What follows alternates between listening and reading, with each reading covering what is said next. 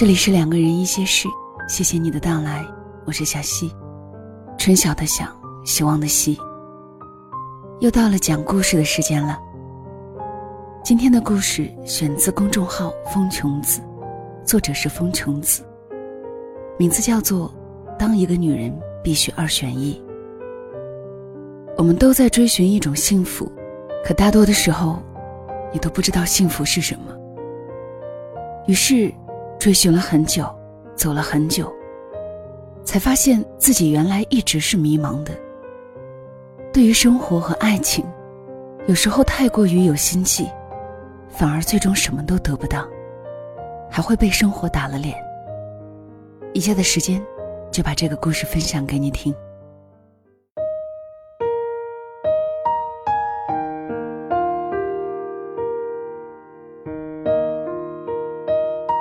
付娇同时谈着两个男朋友，一个男朋友是程序员，极忙，晚上不到十一点下不了班每周两个人只见一两回面，感情谈不上天崩地裂，倒也处得不错。另一个男朋友是做品宣的，也忙，这人浪漫一点，经常送她一些小东小西的，讨她欢心。有时候还跟儿子似的撒娇。有时候又变身超人，要保护他。和他谈恋爱更有乐趣。可是他家境比程序员差，收入也比程序员低，他还没有房子。傅娇东遮西掩的在两个男人之间摇摆了快一年，自己也着急。一是有时候早晨起来，他有点错乱。明明记得昨天晚上跟那个睡的。怎么今天醒来是这个？于是觉得自己不贞洁。二是家里催，他感情的天平东倒西歪的，也怕哪天穿帮了，一头都没捞着。最后大家都说理工男好，老实又没时间出轨，叫他选程序员。正巧又因为买房子的事，跟品轩男吵了一架。他说买新房子，品轩男要买二手的。傅娇一气之下，心想：明明有个在市中心拥有一套一百五十平房子的优质男，在我手里攥着，我跟你吵个什么吵？于是喊分手。品轩男在气头上一口答应下来，说女人都势利。本来这事儿已经定了，傅娇准备踏踏实实的跟她的程序员男朋友在一起。一周后。他忽然又接到品轩男的电话，我订了两张去云南旅游的票，跟我有毛关系？一起去吧，不去，就当是分手旅行，成吗？我想在最美的地方和你结束。品轩男说的情真意切，傅娇的心也容易软，毕竟一年多的感情，彼此都付出过真心。他想起一些美好的小细节，他给他做的冰淇淋，买的暖手炉，在手机上刻上他的名字。让爱情在最美的地方结束，就满足他吧。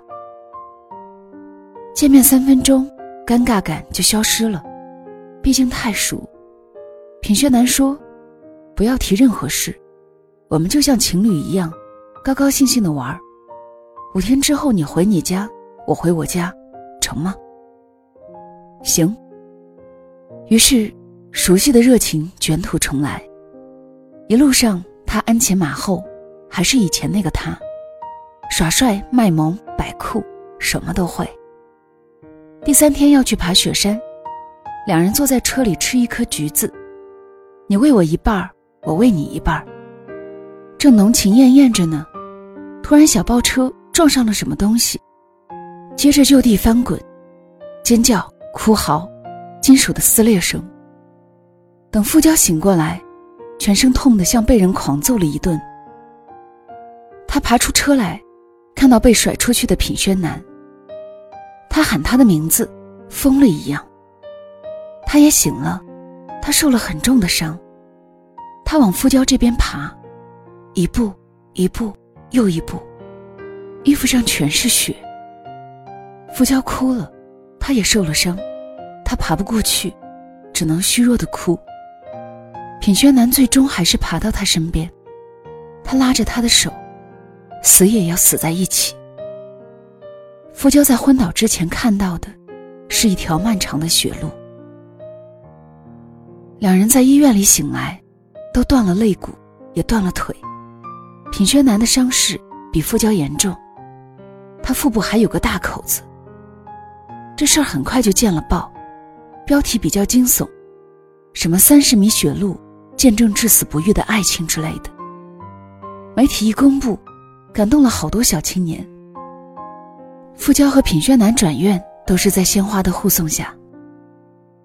傅娇想，可能程序员也得知这事儿了，吵得太厉害了。知道就知道吧，这回他是真感动了。气氛特别能烘托一个人的情绪。当看到列队的小青年向他们投来崇拜、渴望、祝福的目光，傅娇已经决定选品轩南。一个死也要爬到自己身边的男人，他没有任何理由放弃。回去治好伤，傅娇就和品轩南订婚，并且很快公布了这个消息。一个肯为你爬三十米雪路的男人。会对你不好吗？房子算什么？车子算什么？有谁肯为另一个人爬三十米雪路？两人结婚时宾朋满座，爱情太伟大了，所有人都需要这样的爱情，不是吗？连司仪在讲他们的故事时，都哽咽了。大屏幕上放着当时的新闻，记者拍下了那三十米雪路，因为失血过多。品轩男差一点都没抢救过来。新郎新娘执手相望，无语凝噎。婚礼上要在众目睽睽之下接吻。吻完后，品轩男搂着傅娇说：“我会一辈子对你好的。”傅娇说：“我相信。”他就算是不相信任何人，都会相信他。婚结的有点仓促。结婚后。问题又出来了，到底是买二手房呢，还是买新房？婆婆也进来插一脚，叫傅娇什么都听男人的，毕竟她男人为了她，曾经连命都不要了。这话说一次两次，傅娇可以让步，说多了她也受不了。要去旅游，难道不是你家儿子提出的吗？我受了这一身伤，起源不还是你儿子吗？婆媳俩开始吵。品轩南说他妈没见识，农村妇女，叫他让着他。傅娇就不高兴了，凭什么读过书的就得让没读过书的？凭什么城里的就得让村里的？但是夫妻在外面从来不吵的，因为他们是新闻人物，新闻人物都有光环，得对得住自己的光环。爱情多伟大呀，生死算什么？傅娇生下儿子后，总会莫名其妙的哭，大概是产后抑郁。她想跟人说婚内不顺心的事儿，但是开不了口。大家一提到她老公，都只会感慨：“你跟我们不一样，几世修来的福分，有一个爱你爱到不要命的男人。”但是众人看到的都是什么呀？为什么这样绑架她？大家真的以为？他们的爱情就那么荡气回肠吗？不是的呀，她老公也和任何人的老公一样，会因为孩子哭闹而烦躁，会护着他妈，会回家越来越晚，会对他越来越挑剔。矛盾刚开始是悄无声息的，而后大张旗鼓的，他们开始激烈争吵。他说：“为了他曾怎么样怎么样。”他听够了这些词汇。肯给你命的男人，真的肯给你美好的生活吗？未必。他曾经以为自己在某一个瞬间活成了英雄，日子却还是把他变成了狗熊。当他喂孩子吃奶时，被孩子吸得痛到钻心。他想想，无法把这种感觉传递给任何人。他感到前所未有的孤独。品轩南三天两头夜不归宿，傅娇怀疑他可能出轨了。他已经不太关心这些事儿，因为他也出轨了。他的都是玩玩，他想，他的应该也都是玩玩。毕竟有了孩子，大家还是有理智的。在这个时候，所有人都还视他们的婚姻为楷模。傅娇的颓废无处可说，双方关系变得越发冷漠。如果硬要找原因，根本找不到原因，无非是激情褪去，互相怠慢，由恩变仇。有一次，傅娇看品轩南在写诗，肯定不是写给他的。这肉麻，这矫情，叫他鸡皮疙瘩掉了一地。品轩南就是一情种。在云南的时候，他真的是为了他而冒死爬到他身边吗？傅娇觉得不完全是，他是一个激情无处释放的男人。其实换成别的女人，也是一样。两人坚持了索然无味的三年之后，孩子进了幼儿园，傅娇觉得没意思，提出离婚。品轩南很轻巧的同意了。朋友圈瞬间炸锅，世界上最不可能离婚的两个人，竟然离婚了。那又怎么样？有人只可以共患难，有人只可以同富贵。有人因为贫穷而分手，有人因为钱多而告别，有人因为某一瞬间的感动而结合。更多人因为生活的错磨，分道扬镳。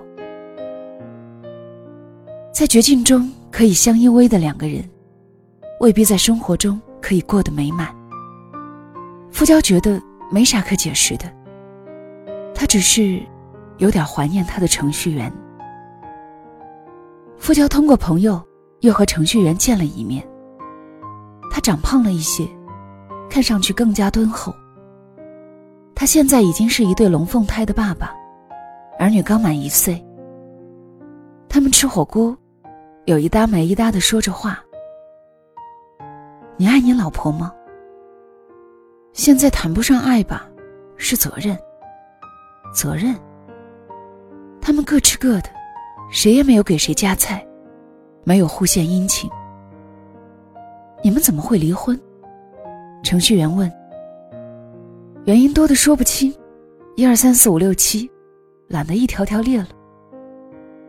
当时的新闻我看了，然后呢？很感动，决定成全你们。只是感动吗？也心痛。傅娇笑了一下，问：“结婚以后，你出过轨吗？”嗯，程序员仿佛吓了一跳。真没有。过了好大一会儿，他才反应过来。哦，傅娇讪讪的。我为什么要出轨？好日子不过，没事找事儿。嗯。傅娇已经开始肠绞痛，他后悔了。程序员觉得他老婆很好，傅娇看得出来，他不是故意显摆，而是客观陈述。他说两个人也有斗嘴的时候，但是自己会让着他，毕竟女人不容易，自己又忙，没有太多时间陪她。一顿约旧情人的饭，成了他的忏悔大会。他的话不多，却每一句都在他的命脉上。那就是他想要的感情啊，那就是他要的笃定呀。世人都以为一个可以为你去死的男人，就是值得托付终生的，真不是这样。品轩南只是一个煽情高手罢了，把自己也煽进去了。傅娇心里还是有点不服。吃完饭，他说头有点晕，就在附近开个房睡算了。程序员问：“你不需要回去照顾儿子吗？”他说：“有他妈照顾。”程序员就帮他开了个房间。电梯门打开的瞬间，他扶着门，眼睛湿漉漉的看着他。他说：“我不送你上去了。”他苦笑了一下，还是不甘心，只坐一会儿。回去太晚了，会吵到我老婆睡觉。你那么爱她，是责任，他还是那句话。电梯门一次次想关上，傅娇一次次把它摁回去。他觉得彼此都有点炸毛。我后悔了，傅娇鼓起勇气说：“你呢？我知道你当初是爱我的。”是，程序员承认了后一句。但是他说：“自从知道你同时还跟他在一起，我接受不了。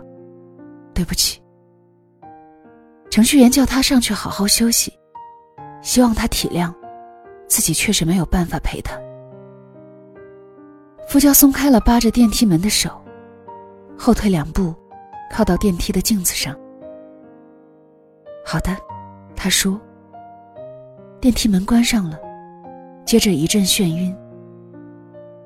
原来他早就出戏了。看到新闻的那一刻，他已经有了决断。而且坚定的转身走向另一条岔路，没有犹豫，也不曾回头。他想，自己可能由于曾经的天真、幼稚，错过了最好的东西。需要毁断肝肠吗？不，他折辱自尊。他转过身来，看着镜子里的自己，桃花眼，玫瑰唇。细腰丰臀，她还是美的。她为这美流下泪来。激烈的爱情，她想要；平时的生活，她想要。她是不配吗？他用手轻蔑的抚过镜子。他笑。他笑，只是觉得自己做了一场绮丽的梦而已。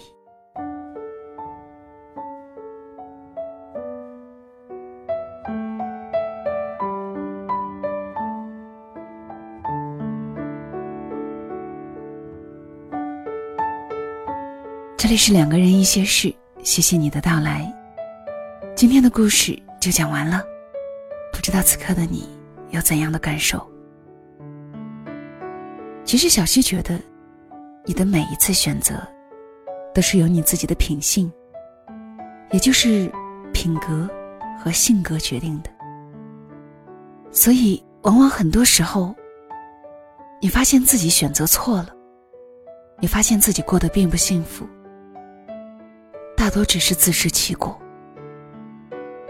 希望我们的每一步都能对得起自己，也对得起旁人。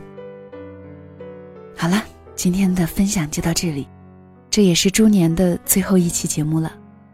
小溪在这里要提前祝小溪所有的好朋友们新春快乐，鼠年大吉。我们来年再见喽，晚安。